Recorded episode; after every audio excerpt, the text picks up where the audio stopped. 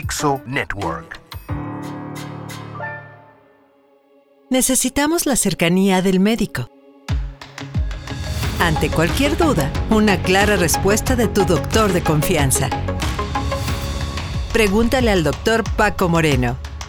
Hola, soy el doctor Paco Moreno y te doy la bienvenida a otro podcast, hashtag Pregúntale al doctor Paco Moreno, donde resolvemos tus dudas, tus inquietudes, tus preguntas acerca de lo que está ocurriendo el día de hoy y lo que ha pasado en los últimos días en la pandemia por COVID-19, las enfermedades emergentes y temas como las vacunas que seguramente te interesan. Así es que un gusto volver a estar con ustedes contestando las dudas y las preguntas que van surgiendo en la semana. Todos tenemos dudas y es momento de resolverlas. ¿Qué es lo que se dice?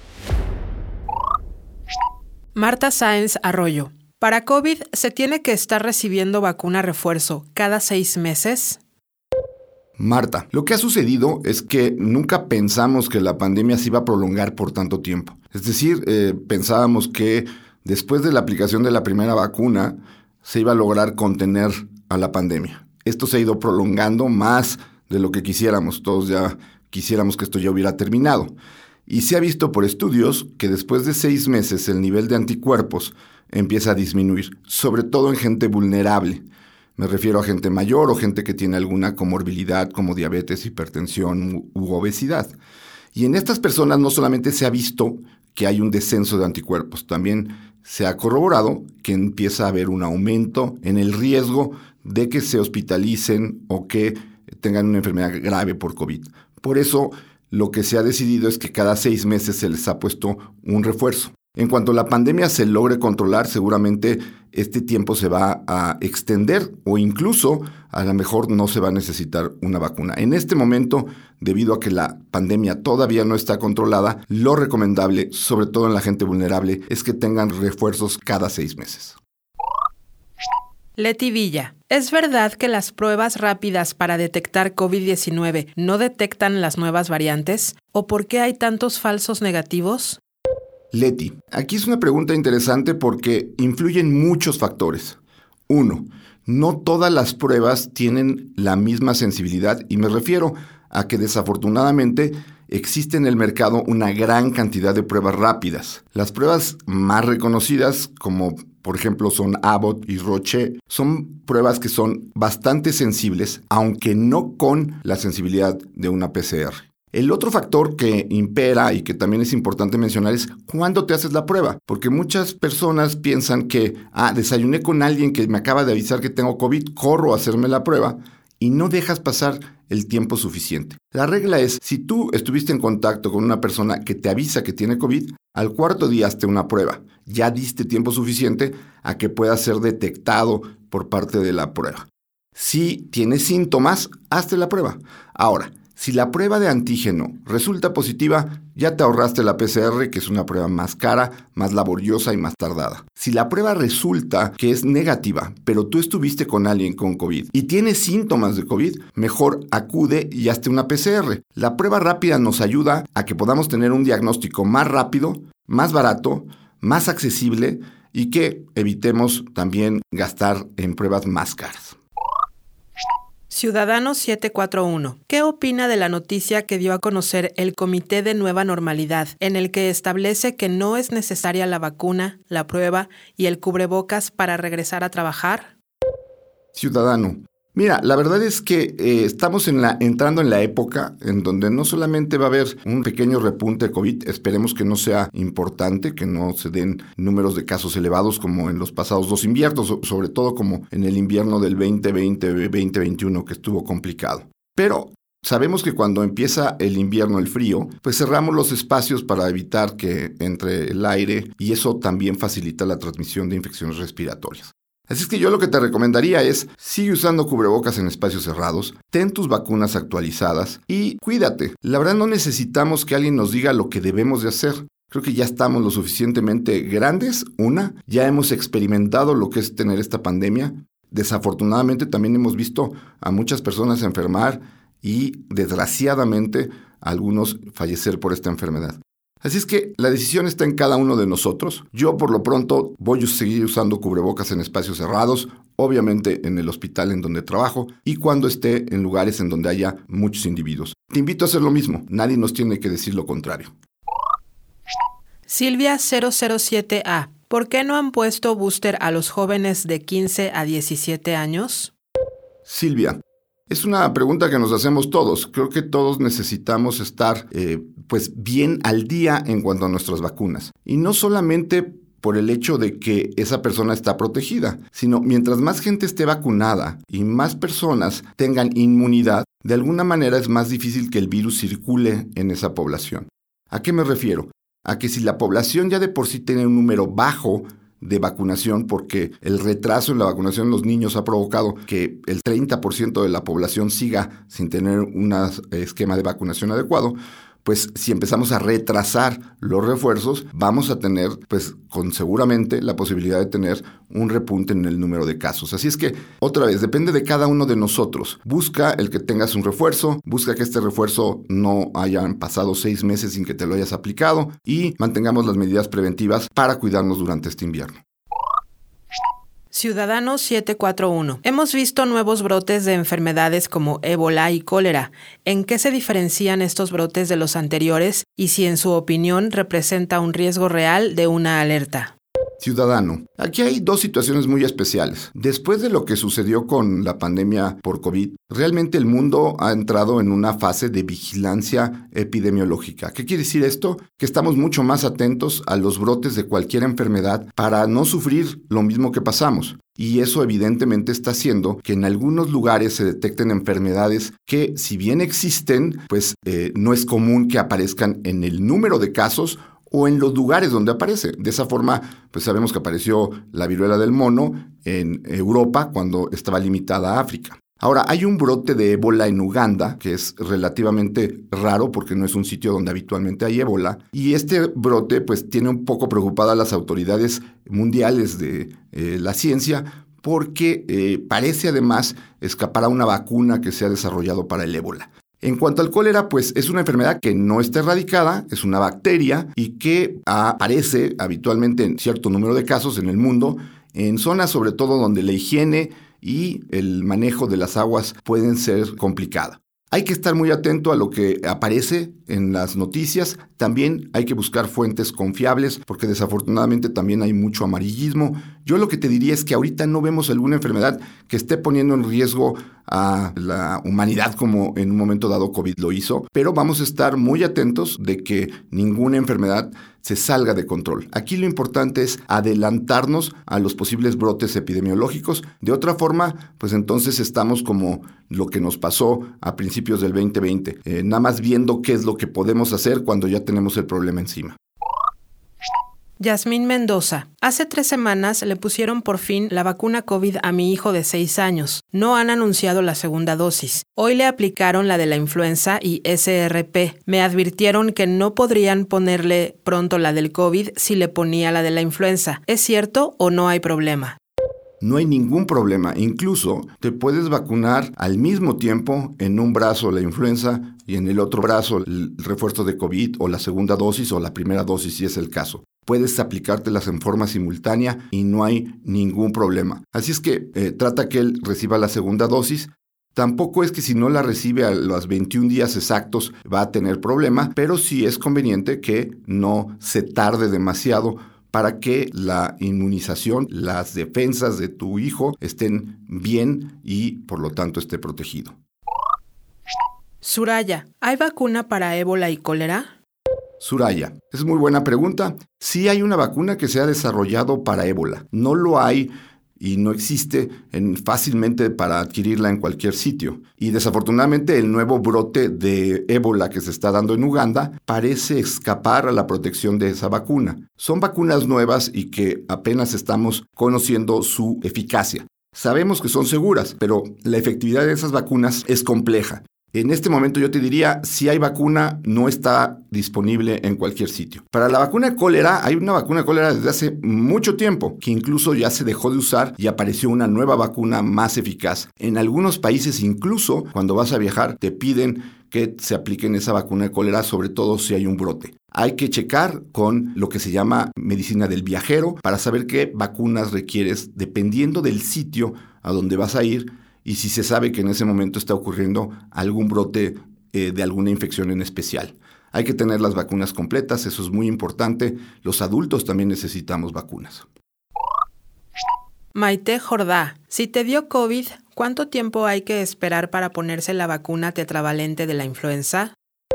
La realidad es que podrías ponerte la vacuna en el momento. Lo ideal es que pase un periodo de tiempo para que tu sistema inmune esté lo suficientemente fuerte como para responder a esa vacuna. Recuerda que la eficacia de la vacuna no nada más depende pues de cómo se hizo la vacuna, depende también de tu cuerpo, de tu sistema inmune, de que reaccione en forma eficaz. Ahora, en México, desafortunadamente las vacunas no están disponibles todo el tiempo. Entonces yo te recomendaría, si están aplicando una vacuna y ya pasaron 15 días de que tuviste COVID, ve y póntela. Antes, pues eh, sería a lo mejor un poco apresurado, pero no te va a hacer daño. Lo que no sabemos es qué tan eficaz pudiera resultar esa vacuna. Idealmente espérate dos semanas y ponte la vacuna. Yo Mera, secuelas de COVID. ¿Cómo podemos cuidarnos de ellas? ¿Cómo reconocerlas? Yo Mera, mira, secuelas de COVID eh, o lo que llamamos COVID largo o lo que se llama eh, síndrome post-COVID es todo un tema de salud que probablemente estaremos hablando durante los próximos años.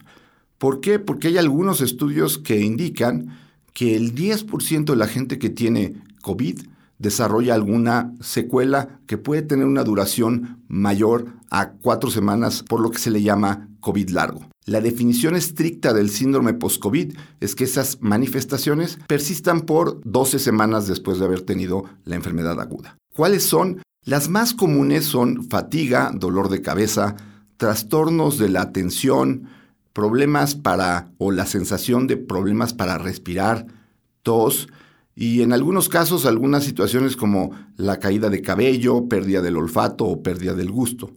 Lo que te aconsejo es que si crees tener alguna secuela después de haber tenido COVID y llevas ya más de cuatro semanas de que te dieron de alta, te cheques con un médico. Puede ser que haya alguna enfermedad intercurrente y no todo es COVID largo. Es muy importante estar seguros de que no tengamos alguna otra enfermedad o alguna otra situación, porque sería un error empezar a atribuirle a todos los problemas que se trata de COVID largo. Entonces se van a dejar de diagnosticar enfermedades importantes. Busca ayuda, que te revisen, que te chequen, que te hagan estudios. Y si es COVID largo, empieza a ver protocolos de estudio, sobre todo con ciertas terapias físicas, mentales, que ayudan mucho a que te recuperes. Denise, si me reinfecté de COVID hace un mes, ¿en cuánto tiempo puedo vacunarme tanto de influenza y COVID? Cancino es lo único que están inoculando. Denise, realmente ya te puedes vacunar de ambas, tanto de COVID como influenza, incluso lo puedes hacer en eh, el mismo momento. Sí, lo que se está aplicando ahorita en una forma mm, eh, predominante es la vacuna de Cancino, lo cual eh, ha generado cierta, pues, digamos, no tanta confiabilidad en los científicos porque es un adenovirus 5 cancino y es una vacuna que se ha visto que tiene mucho mayor efectividad en grupos de edades más pequeños. Pero, pues, como lo hemos comentado, en México no hay como que tú puedes ir y escoger la vacuna que te vas a poner en donde quieres ponértela y cuando quieres ponértela. La realidad es que si hay esa vacuna, es mejor que te apliques eso a que te quedes sin refuerzo. Ya veremos después cuál es la eficacia y ojalá y este sea otra de las razones para las cuales el gobierno mexicano permita ya que la vacuna de COVID esté abierta y podamos vacunarnos con la marca que quisiéramos, en donde quisiéramos y cuando quisiéramos. Eso quitaría muchos de los problemas que tenemos actualmente.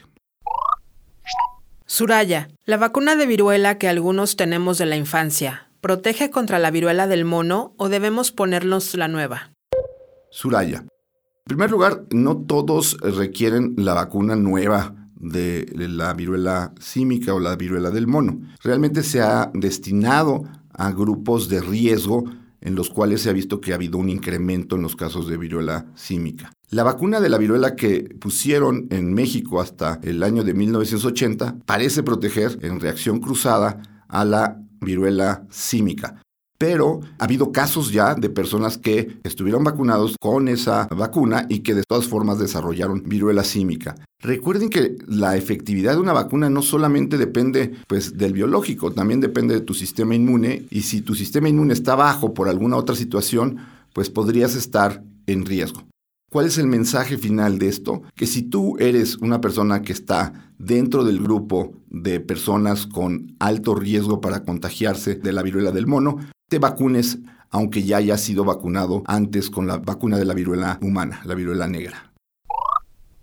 Jorge Feliciano, ¿la dosis de vacunas contra influenza es igual que para adultos? ¿Y cuáles son los requisitos para niños antes de aplicarla? Es otra muy buena pregunta. La vacuna de la influenza se recomienda a partir de los seis meses de edad. Incluso si tú lees las recomendaciones en los niños que reciben por primera vez la vacuna de la influenza, se recomienda que reciban la dosis y al mes una segunda dosis. Sí, en los menores de 3 años se aplica la mitad de la dosis, pero lo ideal sería que la mayor parte de la población se vacunara contra la influenza. ¿Por qué? Hay grupos de riesgo, y sabemos que los niños son uno, y los mayores de 60 años también son otro.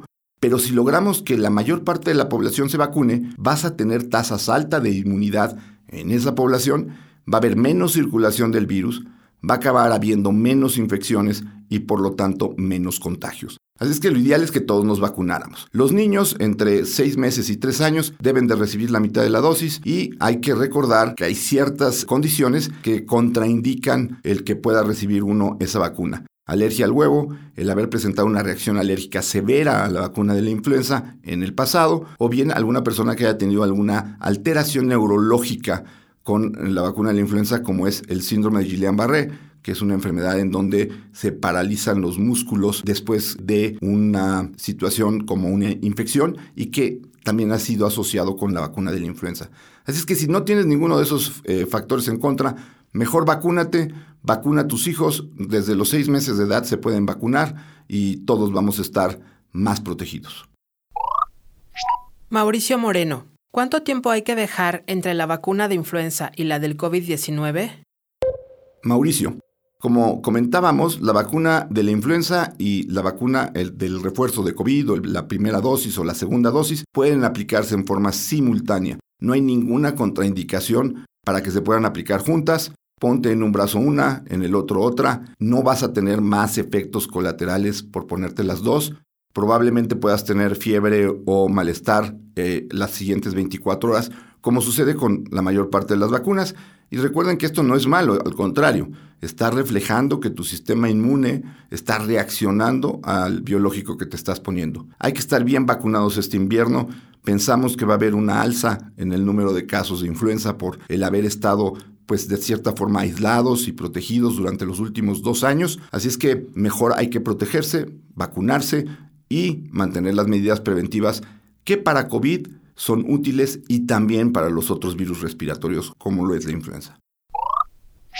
Denise, ¿habrá una bivalente, creo, moderna para COVID? Denise, ya hay vacuna bivalente para COVID. ¿Qué quiere decir bivalente? Que tiene a dos variantes en la misma fórmula. En este caso, la vacuna de Moderna y la vacuna de Pfizer tienen a la variante original, la variante de la que se hicieron todas las vacunas, que llamamos la variante de Wuhan, y la variante Omicron, que es la última gran variante que se detectó.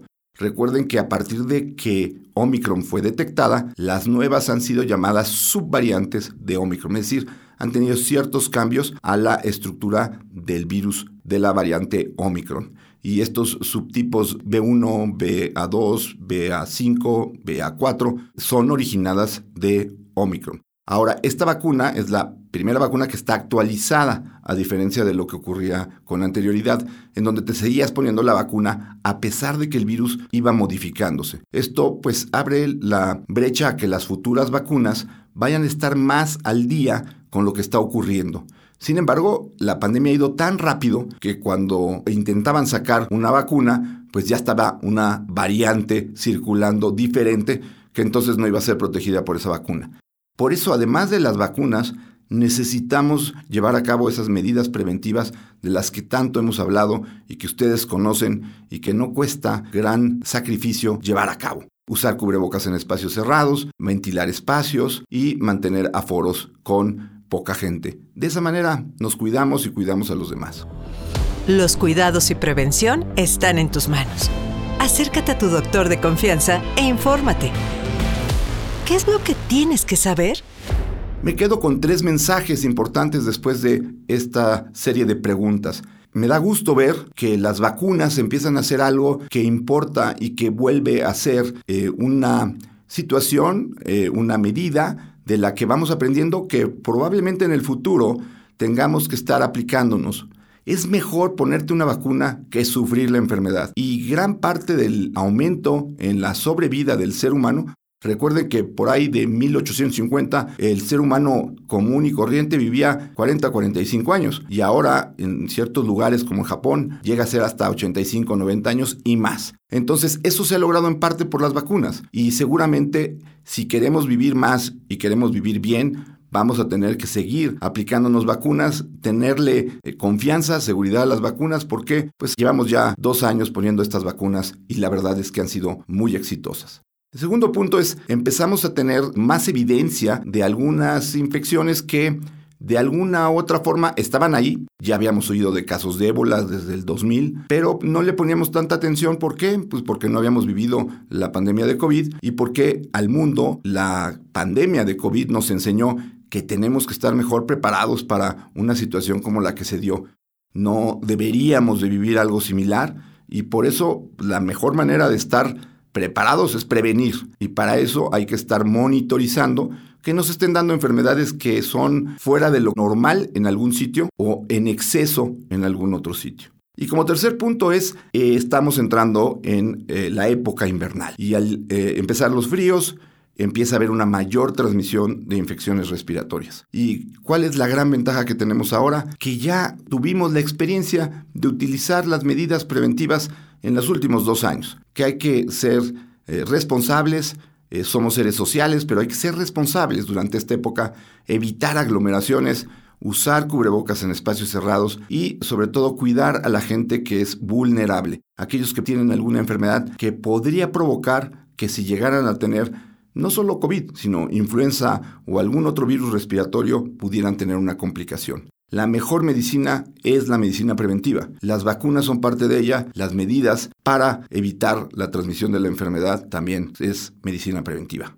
Y los invito a que en la semana siguiente adquieran el libro que tuve la fortuna de poder escribir con Penguin Random. El libro se llama Historias de una pandemia. Se trata de 18 capítulos en donde tú podrás eh, encontrar historias reales de lo que ha pasado no solamente en México, sino a lo largo de la pandemia. Hablamos un poco de lo que sucedió en China, en Asia, en Europa. Eh, vas a ver ahí eh, encontrar historias sobre cómo algunas líderes, sobre todo mujeres, lograron mantener números muy bajos de enfermedad y fueron muy exitosos en el manejo de la pandemia. Y en el capítulo 19 se quedan unas hojas en blanco, porque tú también eres parte de esta historia. Y lo que quiero es que este libro sea una memoria de lo que hemos vivido, que no se nos olvide todo lo que ha pasado, todos esos momentos de angustia, de incertidumbre, de miedo, ¿Por qué? Eso es lo que nos puede proteger para que si llegara a haber alguna pandemia en el futuro, pues podamos enfrentarla de una mejor forma. Si se nos olvida lo que pasó, no habremos aprendido nada y la gente que murió va a haber muerto en vano y sería muy triste que eso no sucediera como especie. Tenemos que aprender, tenemos que cambiar, tenemos que estar atentos a lo que puede ocurrir. Sígueme en mis redes, recuerda en Twitter, arroba DR Paco Moreno 1 y también en Instagram, arroba DR Paco Moreno 1. Nos oímos la siguiente semana. Gracias por tus preguntas y a seguirnos cuidando. Ante cualquier duda, una clara respuesta. Pregúntale al doctor Paco Moreno.